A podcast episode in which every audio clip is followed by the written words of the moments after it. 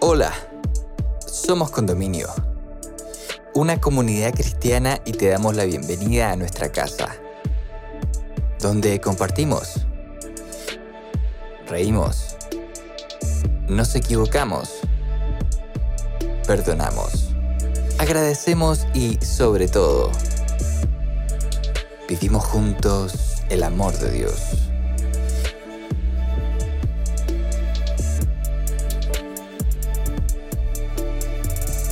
Llegamos a ti con nuestra serie Crecer, presentándote el capítulo Lluvias, donde Sergio Espinosa, amigo de nuestra casa, nos invita a meditar sobre las coincidencias entre los primeros seguidores de Cristo y los cristianos actuales. ¿Qué significan la lluvia temprana y la lluvia tardía? ¿Y ¿Qué importancia tienen en la actualidad? Te invitamos a escucharlo y esperamos puedas encontrar muchas respuestas a estas preguntas en este episodio. Bienvenida, bienvenido. Durante esta serie hemos estado hablando sobre el crecimiento, el crecer hemos visto distintos aspectos del crecimiento y eh, los resultados del crecimiento, eh, lo que significa crecer, las cosas externas que sin duda afectan al crecimiento. Crecer sin duda no es fácil. Todo ser viviente crece. Y para crecer tienen que dar se tienen que dar varias condiciones. En el ser humano, por ejemplo, eh, el tener una buena alimentación,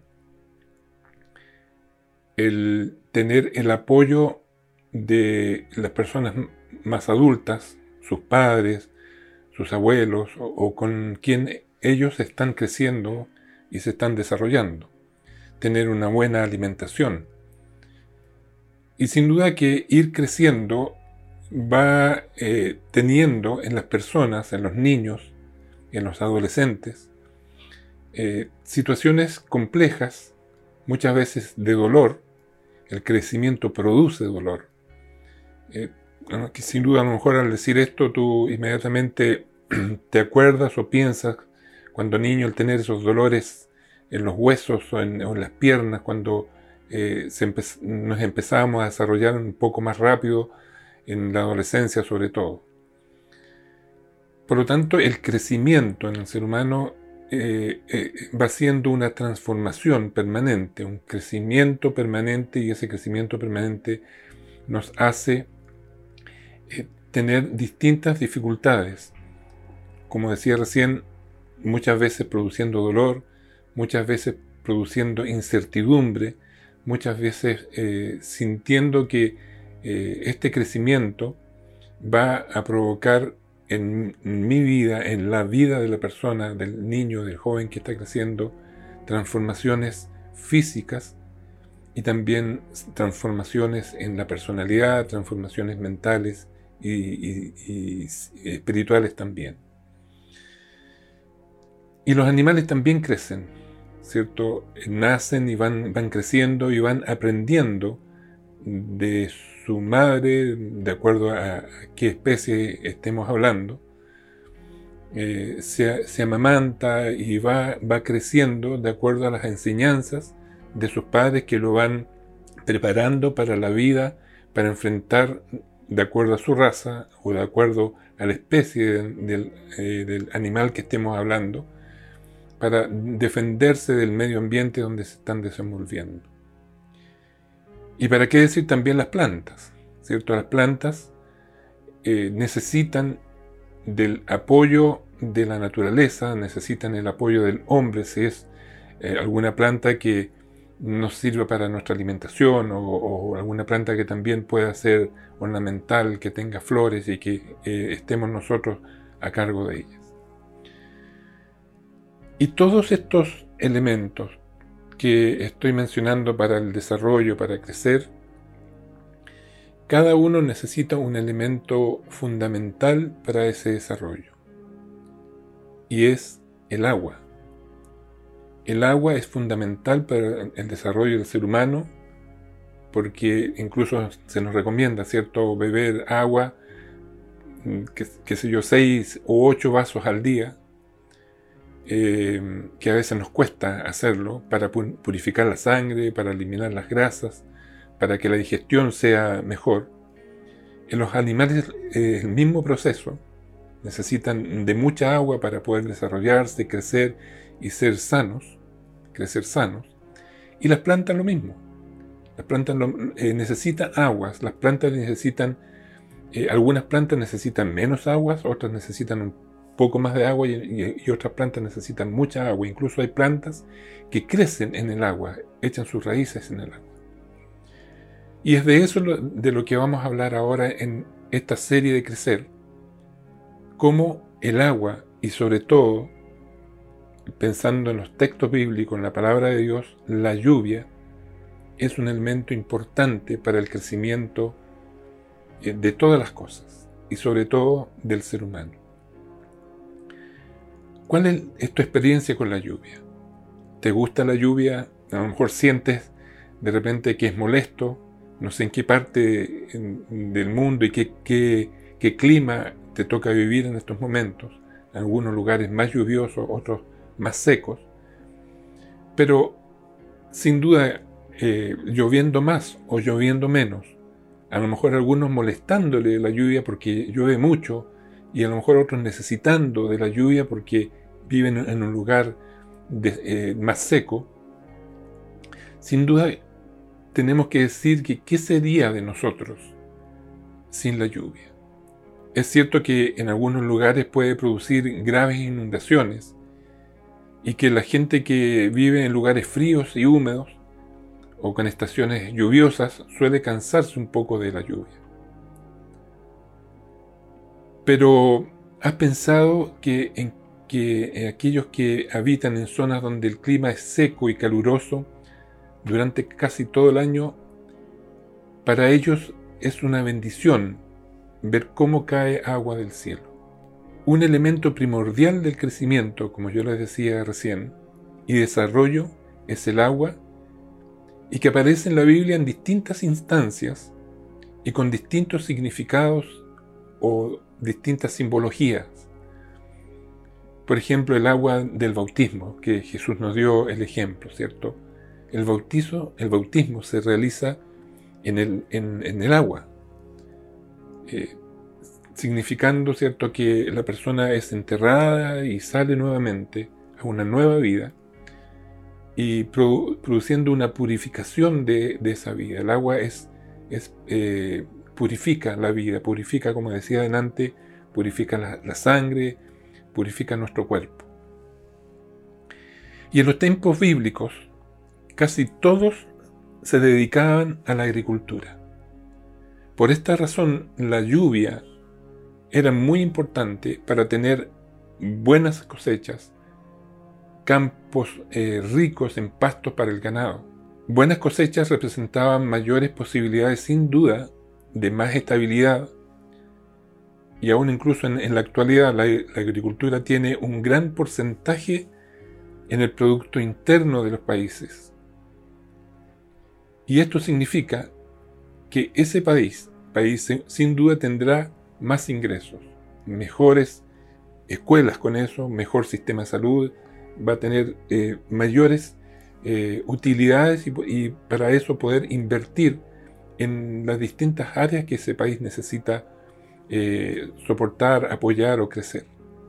Para los israelitas era vital la caída de la lluvia para sus cosechas, pues la lluvia escaseaba sin duda ahí en Israel, un lugar más desértico, más árido.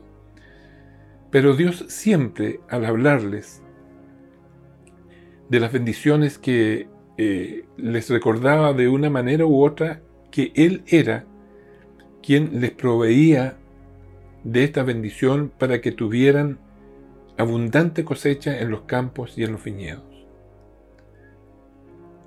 Por lo tanto, para el pueblo de Israel y Jesús Dios, que les hablaba con toda sabiduría, usó en muchas oportunidades este elemento, el agua, a través de la lluvia, para manifestarles a ellos que Él estaba presente, que esta bendición del agua y de la lluvia, Él se las daba, Él, les proveía este elemento especial para su cosecha y para su, eh, para su ganado, para lo que ellos necesitaban en esos lugares desérticos y escasos en agua. ¿Cuántas veces nos quejamos de la lluvia? Eh, en el lugar donde yo vivo, en Santiago de Chile, eh, estamos viviendo un periodo de mucha sequía, larga sequía, y cada vez menos eh, llueve acá en Santiago. Y a veces no estamos preparados para salir y, nos, pilla en, la calle a lo mejor unas pocas gotas y nos vamos preparados y nos quejamos porque está, está lloviendo. Sobre eh, todos los que eh, vivimos en la ciudad, no apreciamos el valor de la lluvia. Así no aquellos amigos que viven en el campo, y que dependen, su trabajo dependen de esa lluvia para poder eh, sacar adelante lo que ellos tienen cultivado. Por lo tanto, no todos apreciamos o no todos aprecian el valor de la lluvia. Y Dios, a través de su palabra, siempre manifestó a sus hijos que la lluvia era una bendición para sus vidas tanto en lo material, para, como yo decía, les decía, eh, en, el regar sus siembras, para poder eh, eh, darle agua a sus árboles, para que dieran frutos, para que crecieran. Y también esto lo trasladaba al ámbito espiritual. La Biblia menciona este elemento importante, y esto lo podemos leer en Ezequiel, capítulo 34, versículos 26 y 27. Dice, yo les dejaré vivir alrededor de mi monte, y les enviaré abundantes lluvias en el momento oportuno. Los árboles del campo darán sus frutos, la tierra dará su cosecha, y ustedes vivirán tranquilos en su propia tierra. Aquí Dios está diciéndoles claramente que Él los va a dejar vivir en el lugar donde les tenía prometido vivir a su pueblo y les enviará abundantes lluvias en el momento oportuno. Qué maravilla y qué bendición eh, sentir el pueblo de Dios, nosotros sentir también que Dios en lo físico, ¿cierto? en lo real de la lluvia que cae sobre la tierra, él estaba presente. Y también en esta lluvia espiritual de bendición especial, eh, también Él nos da esas lluvias de bendiciones que cada uno de nosotros necesitamos. Y Jesús también en algún momento mencionó los elementos indispensables para la formación de la lluvia. De la lluvia.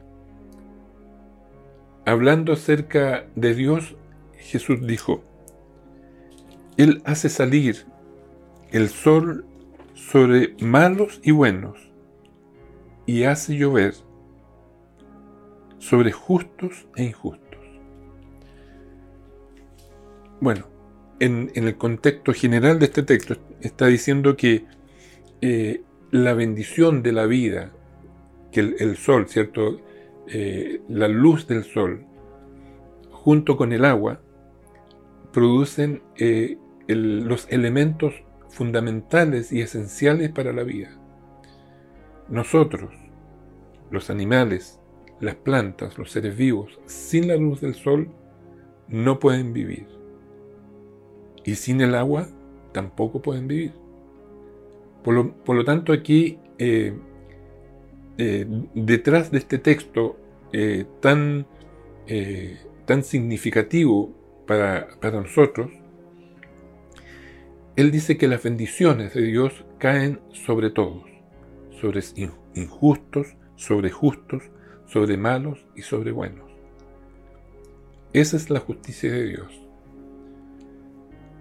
Y, si sacamos y buscamos, eh, un poco más en este texto, eh, aquí está diciendo una verdad física tan, tan importante. El sol, dice, eh, en primer lugar menciona, ¿cierto? Aquí Jesús el sol. Él hace salir el sol sobre malos y buenos. Y el sol es el que produce finalmente la lluvia. El sol evapora las aguas de los mares, transformándolas en nubes. Y estas nubes se acercan a, la, tierra, a los lugares secos, a los continentes, y descargan esa agua que se transformó de, agua salada en agua pura, eh, de vida, y cae sobre la tierra, sobre las montañas en forma de nieve y se transforman finalmente en ríos y riega también esa lluvia los campos para los sembradíos, para los árboles y para que la vida siga eh, floreciendo y siga en constante ebullición. Qué sabiduría de Dios, ¿cierto? Al crear esta, esta tierra y en este proceso, en este ciclo de vida, el sol, el agua y la vida. Jesús eh, habla en primer lugar entonces de, este sol. Y ese orden lógico, eh, pues el sol no, no solo proporciona la energía de vida a las plantas, sino también es responsable de este ciclo de agua. Y su calor evapora eh, aproximadamente unos 400.000 kilómetros cúbicos de agua salada y convirtiéndola así en agua eh, dulce.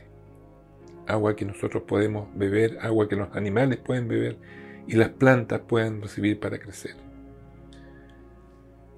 Por lo tanto, este círculo virtuoso, este maravilloso círculo creado por Dios, nos muestra el proceso para que nosotros podamos seguir creciendo, para que este planeta pueda seguir creciendo y desarrollándose.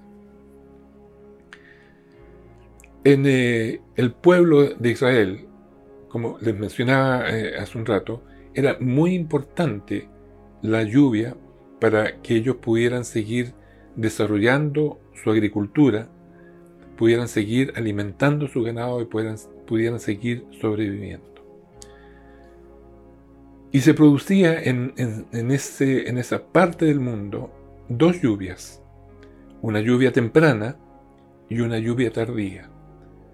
La lluvia temprana era en otoño, donde eh, la tierra se mojaba y el pueblo de Israel eh, podía labrar la tierra, podía pasar el arado, porque la tierra eh, ya quedaba más blanda y podían sembrar. Pasaba el invierno y llegaba la primavera y llegaba entonces después la lluvia tardía. Y esa lluvia tardía era la que finalmente eh, hacía crecer la semilla plantada en el otoño, florecer los campos, florecer los árboles y finalmente producir el alimento que el pueblo de Israel necesitaba para, para cada uno de ellos. Busquemos en, el libro de Joel y nos explica un poquitito este, este texto. Eh, ¿Qué dice el, el, texto Joel capítulo 2 versículo 23? Dice, y ustedes también, hijos de Jerusalén, alégrense y llénense de gozo en el Señor su Dios, porque Él les ha dado la primera lluvia y su tiempo y enviará sobre ustedes lluvias tempranas y tardías como al principio. Porque les ha, dado la primera lluvia en otoño y su tiempo de espera, ¿cierto? de reposo de la, tierra y de reposo de la, de la semilla en el invierno. Y enviará sobre ustedes lluvias tempranas y tardías como al principio este proceso de bendición, este proceso tan maravilloso que creó Dios, eh, nos muestra cómo esta lluvia física y también esta lluvia espiritual eh, nos muestra el desarrollo, este crecimiento espiritual y real de la tierra floreciendo, eh, guiada y bendecida por Dios. Esta lluvia temprana que eh, nos menciona Joel, en lo espiritual se produjo en el tiempo cuando Jesús viene a esta tierra y lava los pecados de, la humanidad, nos da la posibilidad nuevamente de, poder recibir y de, tener la posibilidad de optar nuevamente a la vida eterna.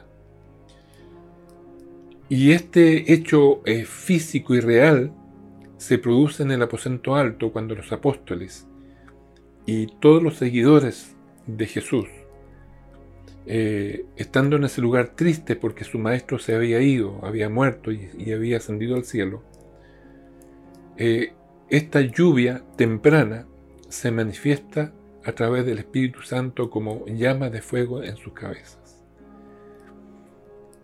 ¿Y cuánta bendición trajo al pueblo de Dios esa lluvia temprana del Espíritu Santo?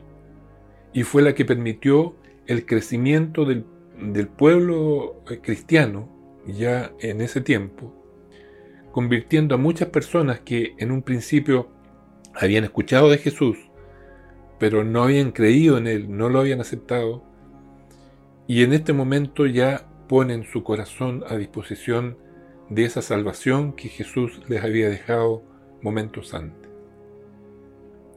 Esa primera lluvia, esa lluvia temprana, ¿cierto? Que donde el terreno estaba duro, estaba difícil, pero esa lluvia ablanda los corazones de aquellos que todavía eh, no creían o no aceptaban ese sacrificio de Jesús. Y falta la lluvia tardía, ese periodo de tiempo también de espera eh, de la humanidad, de saber eh, qué viene para el mundo en los tiempos finales. Y tiene que llegar esa lluvia tardía para que todo ese, este tiempo en que eh, la humanidad eh, se ha ido preparando, a lo mejor muchos endureciendo sus corazones, muchos no aceptando a Dios, no aceptando su salvación, pero vendrá finalmente esa lluvia tardía donde eh, esos corazones van a poder florecer, donde el pueblo de Dios va a estar más preparado, así como ese primer pueblo con la, eh, cuando desciende el Espíritu Santo en forma de llamas sobre sus cabezas y se sienten preparados para salir a predicar. Así también ocurrirá en el tiempo final, cuando los hijos de Dios reciban esa lluvia especial del Espíritu Santo para cosechar, eh, para bendición de Dios, aquellas personas que en algún momento le negaron o están con sus corazones endurecidos. ¿Cómo está tu vida? ¿Cómo está tu relación en cuanto a la lluvia? ¿Te molesta la lluvia? ¿Te gusta la lluvia? Espero que en lo espiritual puedas estar preparado para recibir esa lluvia especial. Como hemos visto en la Biblia, encontramos eh, muchas veces la, utilización de la lluvia como un simbolismo de bendiciones para nosotros los cristianos, para su pueblo. Así que por ello entendemos que hay una lluvia espiritual y también hay una lluvia física. Y esta lluvia espiritual es para cada hijo de Dios, que debe pedir que sea derramada en su vida. Así que la próxima vez que llueva, levanta tus brazos al cielo, a lo mejor que aunque sean unas pocas gotas como cae, aquí, como cae aquí en el lugar donde me toca vivir. Y a lo mejor no te molestes porque cayó esa lluvia y te mojó y, y no estabas preparado. Haz la reflexión de que es una lluvia espiritual y da gracias a Dios por esa lluvia de bendición para tu vida, para mi vida, para el pueblo de Dios. Y di gracias Señor por tu bendición. Bendice mi tierra, bendice mi hogar, bendice mi familia. Y como para terminar quiero leer un texto que me encanta y que nos sigue hablando de este elemento importante que es la lluvia. Lo encontramos en Deuteronomio 28, 12, versículo 12. Dice, El Señor abrirá los cielos, su generoso tesoro, para derramar a su debido tiempo la lluvia sobre la tierra y para bendecir todo el trabajo de tus manos Tú les prestarás a muchas naciones, pero no tomarás prestado de nadie. Tú les prestarás a muchas naciones, pero no tomarás prestado de nadie. Estas lluvias de bendición para nuestras vidas nos bendecirá en lo físico, en lo material y también en lo espiritual. Por lo tanto, estaremos preparados para apoyar y ayudar a otras personas en lo espiritual, en lo, material y en lo físico. Y no necesitaremos tomar prestado de otras personas porque Dios, Dios ya nos ha bendecido. Para bendecir todo el trabajo de tus manos, tú les prestarás a muchas naciones, pero no tomarás prestado de nadie. Hemos llegado al final de este episodio. Esperamos que estos minutos hayan sido relevantes para tu vida. Si quieres acercarte a nuestra comunidad, puedes ingresar a somoscondominio.cl o encontrarnos en Instagram como Somos Condominio. Para nosotros sería un tremendo honor poder conectar contigo. Sigue sintonizando para más episodios y gracias por estar con nosotros.